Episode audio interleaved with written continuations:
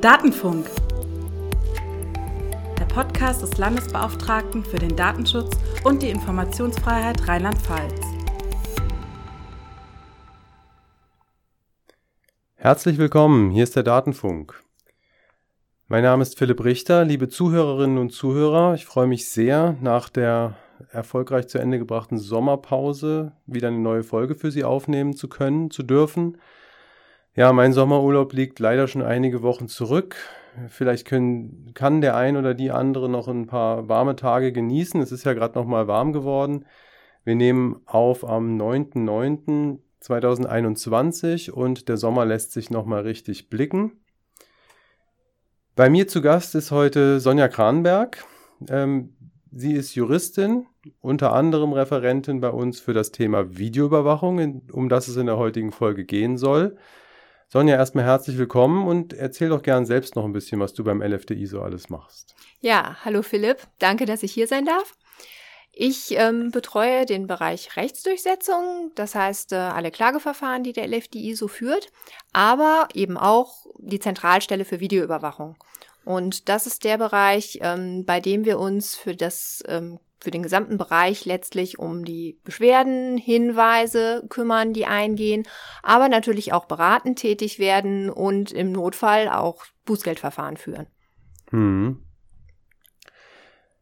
Bevor wir heute ins Thema einsteigen, wir haben seit unserer letzten regulären Folge vor unserer KI-Reihe, die wir im Sommer gemacht haben. In der Folge davor haben wir eine neue Kategorie im Datenfunk eingeführt oder besser gesagt ein Gewinnspiel nämlich das Spiel VIDPP, Very Important Data Protection Person. Und bei diesem Gewinnspiel sollen Sie, liebe Zuhörerinnen und Zuhörer, auch mitspielen und können etwas gewinnen. Ich bitte meine Studiogäste immer, sich eine prominente Datenschutzperson auszusuchen, eine Person, die irgendwas mit Datenschutz zu tun hat. Und dann bereiten wir einen kleinen Text vor über das Leben dieser Person und ich bitte dann meine Studiogäste, heute Sonja, ähm, diesen Text vorzulesen und Sie sollen dann raten, um wen sich handelt. Sie können uns danach eine im Anschluss an die Folge eine E-Mail schreiben mit der Lösung und dann können Sie einen wunderbaren Datenfunk-Fanartikel gewinnen. Ja, Sonja schaut schon, die stehen hier hinter mir als Pyramide, nämlich äh, wunderbare Kaffeetassen mit unserem Datenfunk-Logo. Ja, Sonja, würdest du mal? Ja, also, die Person, die wir heute suchen, wurde im Jahr 1903 in Indien als Sohn eines britischen Kolonialbeamten geboren, allerdings unter einem völlig anderen Namen als jenem, unter dem er später Berühmtheit erlangte. Seine Karriere ließ zu Beginn kaum etwas von seinem späteren Betätigungsfeld erahnen. Auch einen großen Bruder hatte er nicht. Nach einer Kindheit in Internaten in England zog es ihn wieder in den Orient, und so trat der junge Erik im Alter von etwa 20 Jahren in den Dienst der britischen Kolonialpolizei in Birma ein. Mitte der 30er Jahre nahm er dann auf republikanischer Seite am Spanischen Bürgerkrieg teil. Zu dieser Zeit war auch sein literarisches Schaffen mit Romanen und Essays bereits in vollem Gang. Seine beiden bekanntesten Werke entstanden jedoch erst in den 40er Jahren, bevor er im Alter von gerade 46 Jahren an den Folgen der Tuberkulose verstarb. Diese beiden Romane gehören heute zu den bekanntesten literarischen Dystopien überhaupt, und seine düstere Vision eines allumfassenden Überwachungsstaates darf wohl immer noch als eine der wichtigsten Inspirationsquellen derjenigen gelten, die sich um den Schutz persönlicher Informationen bemühen. Ganz herzlichen Dank, Sonja. Ja, also für Datenschutzkenner ist das natürlich einfach, nehme ich mal an. Schicken Sie uns eine E-Mail mit der Lösung. Ähm, an poststelle.datenschutz.rlp.de und gewinnen Sie eine unserer schicken Datenfunk Kaffeetassen. Sie dürfen natürlich auch Tee daraus trinken oder alles mögliche andere. Die Gewinnerin unserer ersten VIDPP-Runde kam aus Österreich. An dieser Stelle schöne Grüße nochmal äh, nach Österreich. Ich habe mich sehr gefreut äh, zu hören, dass wir auch über die Grenzen von Rheinland-Pfalz und sogar Deutschland hinaus gehört werden. Probieren Sie es auf jeden Fall, es lohnt sich. Ähm, es sind noch nicht so viele Zuschriften, dass Sie chancenlos wären. Also vielleicht lohnt es sich nicht mehr zwei Monate, nachdem die Folge ausgestrahlt wurde, aber in der ersten Woche können Sie Ihr Glück auf jeden Fall versuchen, würde ich sagen. Schreiben Sie bitte in die erste Mail mit der Lösung noch nicht Ihre Postadresse rein. Die ist noch nicht erforderlich. Wir wissen ja noch nicht, ob derjenige gewonnen hat. Wir würden Sie dann nochmal anschreiben und dann im Falle des Gewinns möchten wir gerne Ihre Postadresse wissen, um Ihnen die Tasse zuschicken zu können. Gut. Dann steigen wir mal ins heutige Thema ein. Videoüberwachung. Videoüberwachung ist eigentlich totaler Datenschutzklassiker und es wird Zeit, dass wir endlich eine Folge dazu machen. Videoüberwachung kommt eigentlich heutzutage in allen Lebensbereichen vor. Ne? Also wir könnten jetzt sprechen über Videoüberwachung im öffentlichen Raum, Videoüberwachung auf Privatgrundstücken, Videoüberwachung im ÖPNV, am Arbeitsplatz, in der Kita, an Universitäten, anderen Bildungsstätten und so weiter und so fort. Und dann gibt's auch noch die, äh, sagen wir mal, die technischen Themen, also intelligente Videoüberwachung, Videoüberwachung mit Drohnen, Dashcams in Autos, die Palette ist riesengroß. Wir haben deshalb vorher so ein bisschen überlegt, dass wir die Folge ein bisschen fokussieren und zwar auf den Bereich Videoüberwachung. Sonja, du hast, glaube ich, gesagt, Haus und Grund, ne? Also so ein bisschen. so ja. heißt das bei uns auf der Homepage, genau. genau. Also Videoüberwachung auf Privatgrundstücken, da werden wir ein bisschen länger drüber reden. Auf die, das ein oder andere von den anderen Themen kommen wir vielleicht zumindest am Rande noch. Aber ich steige steig vielleicht mal so ein. Sonja, wie viele Beschwerden erhalten wir da eigentlich bei der Videoüberwachung? Das ist schon ziemliches Massengeschäft, oder? Ja, tatsächlich. Also wir können im Moment sagen, dass wir im Jahr so zwischen 250 und 300 Beschwerden aus allen möglichen Bereichen Videoüberwachung bekommen. Und das ist ganz schön viel, ja. Ja, dann halt ähm, schauen müssen, wie viel Substanz, sage ich mal, das eine oder andere hat. Und man kann auch ganz klar sagen, dass sich ähm, da die Schwerpunkte ein bisschen verschoben haben durch Corona, mhm. während es davor ähm, sehr viele Sachen waren, die in den Arbeitnehmerschutz hineingeragt haben oder auch im Freizeitbereich gespielt haben, ist es doch in dieser Zeit ähm, vornehmlich wirklich der Nachbarschaftsbereich, der da ähm, zu Problemen führt oder Anlass bietet, sich an die Aufsichtsbehörde zu wenden. Verstehe, wenn man im Lockdown mehr zu Hause ist, merkt man auch, was einen am Nachbarn stört und was nicht. Ja. Genau, so scheint es gewesen zu sein. Ja, okay. Ja, gut, kann man nachvollziehen. Welche Konstellationen kommen denn da so in Betracht? Ist das jetzt immer äh, der Nachbar, der irgendwie die Kamera am Hauseingang aufstellt und meinen Hauseingang mit überwacht oder sind das äh, die Vermieter, die ihre Mieter überwachen oder also was sind so die, die wichtigsten Konstellationen? Also der Hauseingang ist natürlich der Klassiker schlechthin, egal ob das jetzt durch eine fest installierte Videokamera oder in Form einer Türklingelkamera, die ja heute auch mit intelligenten Haussystemen dann verbunden ist, geschieht. Ähm, das ist etwas, was den Nachbarn sehr oft auffällt.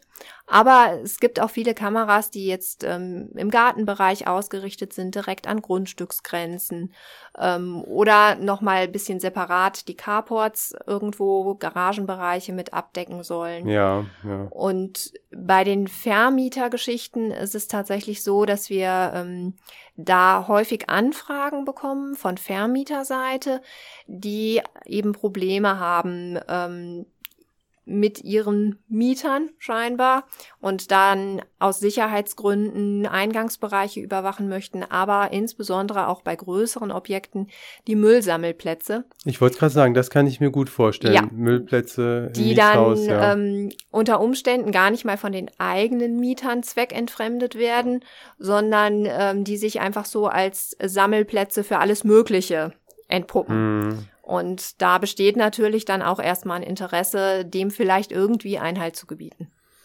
Das kann ich mir vorstellen. Vielleicht nur mal ganz kurz, wir wollen nicht zu juristisch werden, aber was sind denn so die wichtigsten Rechtsnormen im Bereich Videoüberwachung, die jetzt in Rheinland-Pfalz gelten? Ja, also in Rheinland-Pfalz gilt wie im gesamten deutschen Bundesgebiet erstmal die Datenschutzgrundverordnung.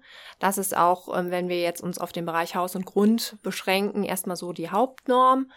Daneben gibt's noch das Bundesdatenschutzgesetz. Das ist nach neuerer Rechtsprechung in diesem Bereich jetzt nicht mehr anwendbar, greift aber weiterhin für den Bereich Mitarbeiterdatenschutz ein. Mhm. Und wenn wir dann nochmal so weiter gucken in den öffentlichen Raum, dann gibt es auch ein Landesdatenschutzgesetz, welches zumindest für Rheinland-Pfalz auch eine eigene Regelung für die Videoüberwachung enthält und das wird dann nochmal ergänzt durch Regelungen im Polizeigesetz.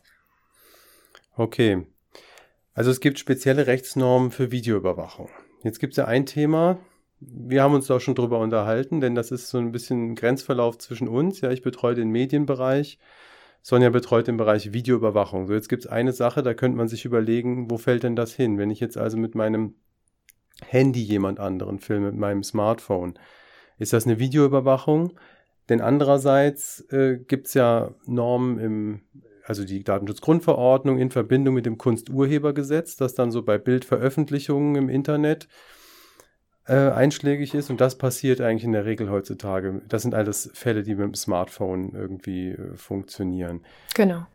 Ähm, wo ist da die Grenze? Es ist ja nicht nur für uns beide interessant, wo ist innerbehördlich die Zuständigkeit, sondern es geht ja dann auch darum, nach welchen Rechtsnormen sich das Ganze bemisst. Genau, und mit den Rechtsnormen dann natürlich auch die Möglichkeiten dagegen vorzugehen genau. oder selbiges rechtskonform dann zu machen. Ne? Äh, ja, also wir mussten natürlich irgendwo eine Grenze ziehen und äh, da hat sich eigentlich eingebürgert, dass man sagt, also Videoüberwachung im klassischen Sinne ist dann gegeben, wenn ich eine fest installierte Kamera oder ein, ein Gerät habe, was Aufnahmen fertigt und diese Aufnahmen eben auch dauerhaft gemacht werden können. Wie das dann nachher eingestellt ist, ist eine andere Frage. Aber dieses spontane, ich zücke mein Handy und filme mal was, das würde halt unter eine klassische Videoüberwachung nicht fallen, weil es weder fest installiert ist, noch auf permanente Aufzeichnung angelegt ist. Ja, also das, die, die Datenschutznormen zur Videoüberwachung richten sich also gegen das Risiko, dass ein Bereich systematisch überwacht wird, ja, ein Raum. So ja. kann man das zusammenfassen, mhm. ja. Gut, ähm, und wenn ich jetzt als Privatperson bei mir zu Hause, sagen wir mal, den Hauseingang überwachen möchte, ähm, weil ich gern sehen möchte, wer da vor der Tür ist oder gern auch sehen möchte, wer hat sich, als ich auf der Arbeit war, meiner Haustür genähert. Was muss ich denn da beachten? Ist doch erstmal mein Grundstück. Genau, da, da fangen die Probleme schon an. Es ist erstmal mein Grundstück und mein eigenes Grundstück darf ich grundsätzlich überwachen. Ich sage mal, solange ich lustig bin. Ja. Allerdings hat mein eigenes Grundstück eventuell Bereiche, die trotzdem, so sagt man, der Öffentlichkeit zugänglich sind. Das ist sicherlich nicht mein Garten, der eingezäunt ist. Ja. Aber das ist zumindest der Bereich vor meinem Haus bis zu meinem Briefkasten. Denn der Postbote, der muss dahin und das wünsche ich ja auch, dass der bis dorthin das stimmt, kommt. Ja. Und es gibt natürlich, je nachdem, wie die Örtlichkeiten gestaltet sind, auch weitere Bereiche an oder in meinem Grundstück, die zumindest nicht so deutlich nach außen abgegrenzt sind, dass sie keiner betreten würde. So, und wenn ich also jetzt eine Videoüberwachung installiere, dann muss ich zum einen darauf achten, dass die wirklich an der Grundstücksgrenze erstmal endet. Ja. Das heißt, je nachdem, wie mein Haus liegt, ich darf nicht den Bürgersteig, der davor ist, mit überwachen. Ich darf auch nicht die Straße mit überwachen oder einmal so quer rüber, weil der Nachbar sowieso immer schlecht parkt und äh, ich dem das schon immer mal unter die Nase reiben wollte. Und ich muss des Weiteren, wenn es also Bereiche vor meinem Grundstück, also vor meiner Haustüre gibt. Der Postbote. Der Postbote, jetzt, ja? der muss ja wissen, dass er in so eine Kameraüberwachung hineinläuft.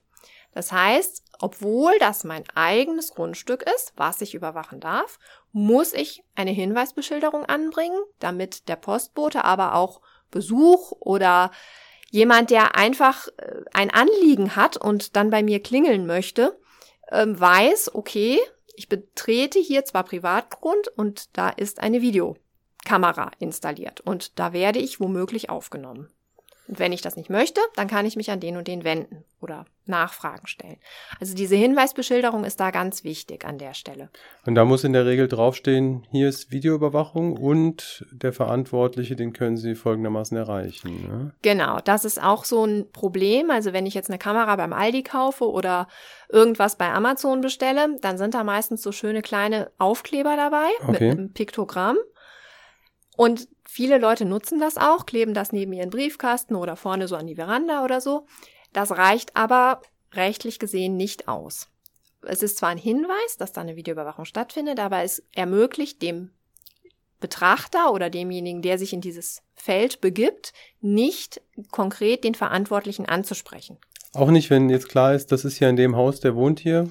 Nein. Muss mehr dazu. Da muss draufstehen, ähm, wer überwacht hier, weil gerade bei Mietshäusern zum Beispiel, stimmt, da ja. geht das nämlich nicht mehr. Dann habe ich da zehn Briefkästen mit irgendwelchen Adressen, also mit Namen, aber ich komme da ja nicht weiter. Zumal wenn es der Eigentümer dann ist, der vielleicht gar nicht da wohnt. Ähm, ich brauche auch einen Hinweis darauf, ähm, warum diese Videoüberwachung installiert ist. Das wird jetzt im Nachbarschaftsbereich unkritisch sein. Das ist eigentlich immer der Eigentumsschutz. Aber es gibt ja auch Konstellationen, wo das ein bisschen ähm, ausgeweitet wird. Und dann nochmal einen Hinweis auf die Speicherdauer. ja. Denn auch wenn das mein Privatgrundstück ist und ich da grundsätzlich Aufnahmen fertigen darf, darf ich die nicht bis zum St. Nimmerleinstag aufheben, sondern eben nur 72 Stunden.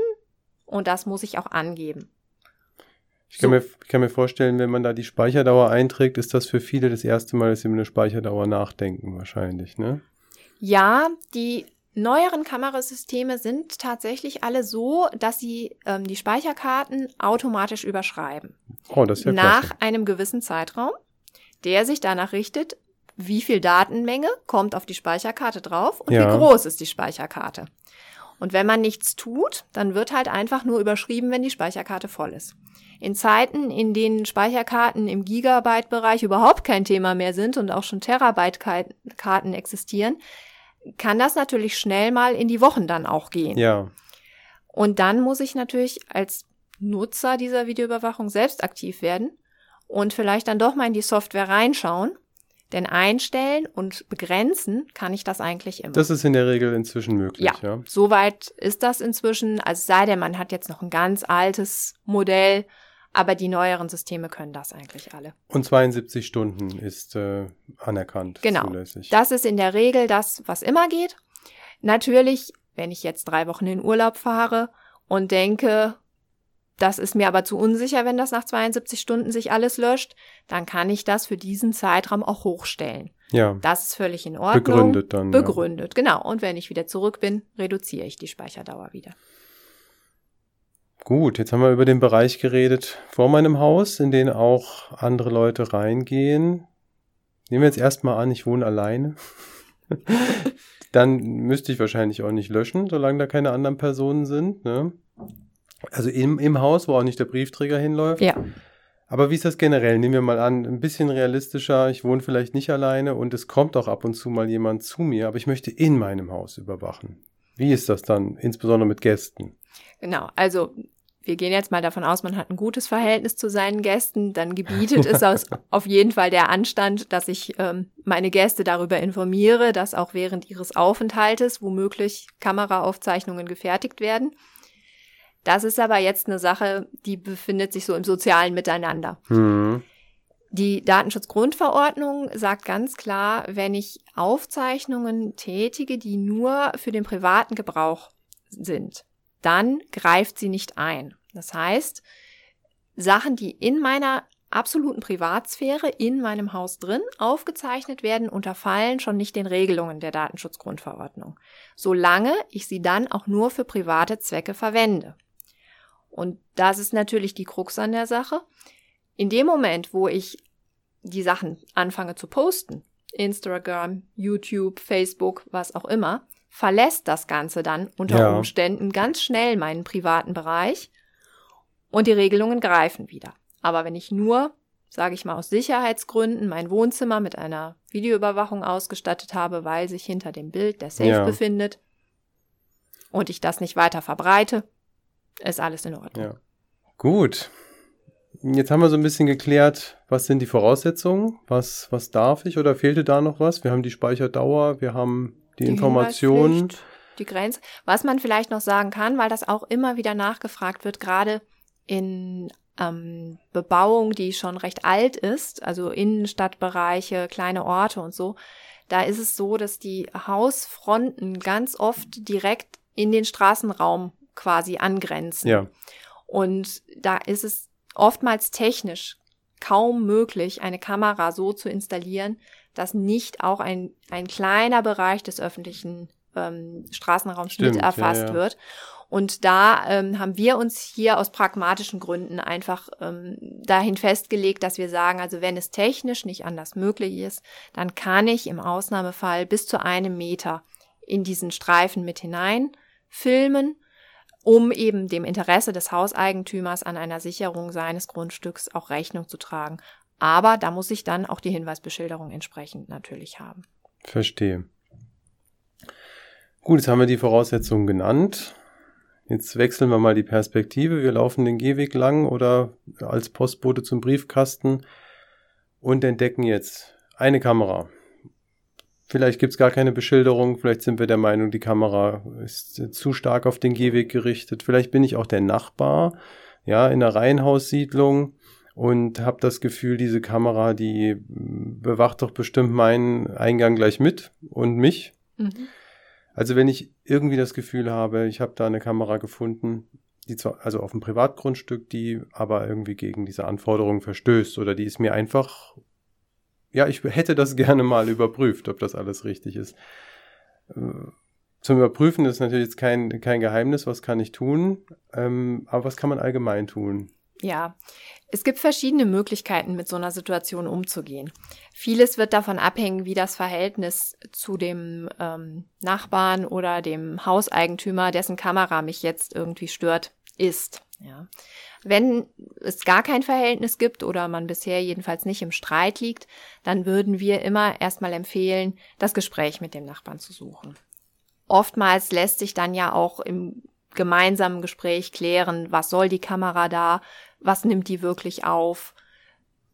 Wenn da schon man wenn man da schon merkt, also da komme ich irgendwie so nicht weiter, dann habe ich nach der Datenschutzgrundverordnung die Möglichkeit, die Person um Auskunft zu bitten, welche Daten über mich, in dem Fall dann gespeicherte Bilder, Bildsequenzen, wo ich mit drauf bin, ja. ähm, er denn so hat.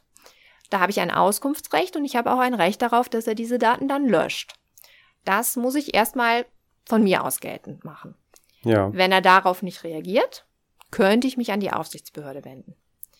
Jetzt sind oftmals die Fronten schon so verhärtet, ähm, dass die Leute sagen, nee, also das, da gehe ich nicht hin. Also da sind Bedrohungsszenarien in einem Raum oder was weiß ich was oder man ist sich sowieso schon seit Jahren Spinnefeind und ähm, hält diesen Weg halt nicht für gangbar. Dann hat man die weitere Möglichkeit, direkt eine Beschwerde bei der Aufsichtsbehörde, also bei uns einzureichen, in der man dann eben den Sachverhalt schildert, denjenigen benennt, den man als Verursacher ausgemacht hat und darlegt, inwieweit man eben sich durch diese Kamera äh, gestört fühlt. Dann würden wir eine datenschutzrechtliche Prüfung vornehmen, die dann je nachdem zu einem gewissen Ergebnis kommt. Parallel dazu oder auch alternativ, je mhm. nachdem, wie man möchte, gibt's noch den Zivilrechtsweg. Das wird auch oft durcheinander geschmissen. Die Zivilgerichte ähm, haben durch jahrelange Rechtsprechung festgestellt, dass so eine Kamera einen Überwachungsdruck auslösen kann. Und zwar ganz unabhängig davon, was die Kamera tatsächlich aufzeichnet, ob sie überhaupt aktiv ist oder ob es eine Attrappe ist. Ja. Und wenn dies, das Gericht in der konkreten Situation feststellt, der Überwachungsdruck dieses Gerätes, was da hängt, ist so hoch, dass der Nachbar das nicht dulden muss, dann können die Zivilgerichte auch eine Deinstallation zum Beispiel anweisen oder eine Verblendung dieser Kamera, damit sichergestellt ist, dass der Nachbarbereich nicht mehr erfasst wird. Gerade das mit der Deinstallation ist. Das geht nur bei den Zivilgerichten. Genau, ne? das ist ein wichtiger Aspekt, weil wir können das nicht anweisen. Das hat also inzwischen unser Oberverwaltungsgericht festgestellt. Da müssen wir uns dran halten, bevor wir nicht vielleicht höhergerichtliche, anderslautende Rechtsprechung bekommen, was aber nicht zu erwarten steht. Ja, ganz kurz, da geht es darum, ne, also wir sind immer dann zuständig, wenn eine Datenverarbeitung stattfindet. Wenn die Kamera ausgeschaltet ist, ist dann, das erstmal nicht der Fall. Genau, das gilt der, für Attrappen, also für echte Attrappen, ja. die gar nichts aufzeichnen können, aber nach der neueren Rechtsprechung jetzt eben auch für einfach nur ausgeschaltete, ausgeschaltete Kameras. Ja. ja. Gut, ja. Das heißt, von uns kann man Hilfe bekommen, indem wir, wir können dafür sorgen, dass die Kameras ausgeschaltet werden am Ende. Oder? Genau, wir können anweisen, dass die Kameras ausgeschaltet werden und auch eine Frist zum Nachweis dieses Ausschaltens setzen. Das machen wir auch. Das Problem, was wir natürlich haben, ist, wenn man jetzt mal den bösmeinenden Nachbarn unterstellt, mhm. der schaltet seine Kamera aus, dokumentiert das ordentlich, schickt uns das, wir sind glücklich und zufrieden. Und am nächsten Tag, also eigentlich schon zwei Minuten später, nachdem er das gemacht hat, schaltet er seine Kamera wieder an. Ja, soll jetzt keine Anleitung aber sein. Ne? Nein, aber das ist, das ist genau die Krux an der Sache, wenn wir über Privathaushalte sprechen. Ja. Die Datenschutzaufsichtsbehörde hat Kontrollrechte, auch vor Ort Kontrollrechte, die enden aber am Privathaus. Also der Schutz, den das Grundgesetz der Privatsphäre zubilligt, der ist eben so umfassend, dass wir da von uns aus kein Betretungsrecht haben. Das heißt, wir können das auch letztlich dann nicht überwachen in dem Sinne. Was wir aber schon durchsetzen können, sind diese Anforderungen, über die wir vorhin gesprochen genau. haben. Ne? Also äh, die Hinweisbeschilderung und letztendlich auch die Löschpflichten. Auch da geht es halt wieder darum, dass ähm, uns nachgewiesen werden muss, dass die Löschungsfristen entsprechend eingerichtet ja. worden sind. Und da legen wir halt auch großen Wert drauf. Letzte Möglichkeit, sage ich mal, wenn alles nichts mehr bringt ähm, und das Ganze in den strafrechtlichen Bereich dann abgleiten würde, wäre dann noch das Einschalten der Polizei. Aber das ist eigentlich nur dann von Erfolg gekrönt, wenn man ähm, sich jetzt hier wirklich in den Bereich begibt, wo auch Tonaufnahmen gefertigt werden. Ja. Weil dann liegt eine Straftat vor. Das ist einfach nicht erlaubt, mit so einer Kamera auch den Ton aufzuzeichnen. Hm. Oder wenn die Kameraaufnahmen dann genutzt werden, um die andere Person jetzt in strafrechtlich relevanter Weise irgendwie zu bedrängen, ja. Also gibt Fälle von Nötigung oder sowas in der Richtung. Ja. Dann würde sich die Polizei auch der Sache annehmen.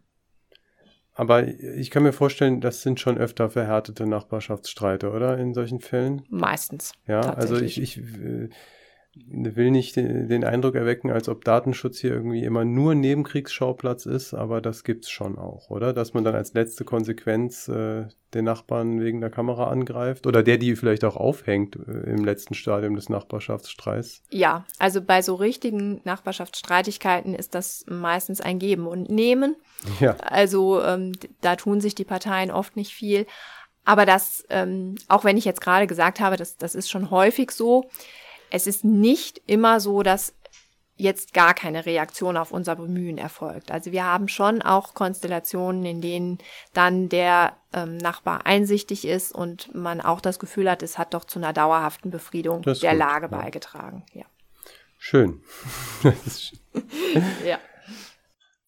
Gehen wir mal einen Schritt weiter. Spielt äh, bei solchen Kameras zu Hause, äh, zumindest bei unseren Beschwerden, so sowas wie Gesichtserkennung, intelligente Kameras schon eine Rolle? Ist das schon in den Haushalten angekommen? Bei uns zumindest ist es noch nicht noch angekommen. Nicht, ne? Also mag sein, der eine oder andere nutzt es, aber es wurde bisher in Beschwerden noch gar nicht thematisiert. Ja, man muss ja auch erstmal drauf kommen, ja, dass das genau. jetzt eine besondere Kamera wäre. Man muss aber davon ausgehen, da auch da die Systeme ja immer verbreiteter werden und auch günstiger in, in der Anschaffung, dass früher oder später auch solche Systeme in Privathaushalte Einzug halten und wir uns dann auch mit der Problematik werden beschäftigen müssen. Ja, gehe ich auch davon aus, ehrlich gesagt. Gut, vielleicht kommen wir noch ähm, auf das Thema Dashcams. Das interessiert auch viele, glaube ich.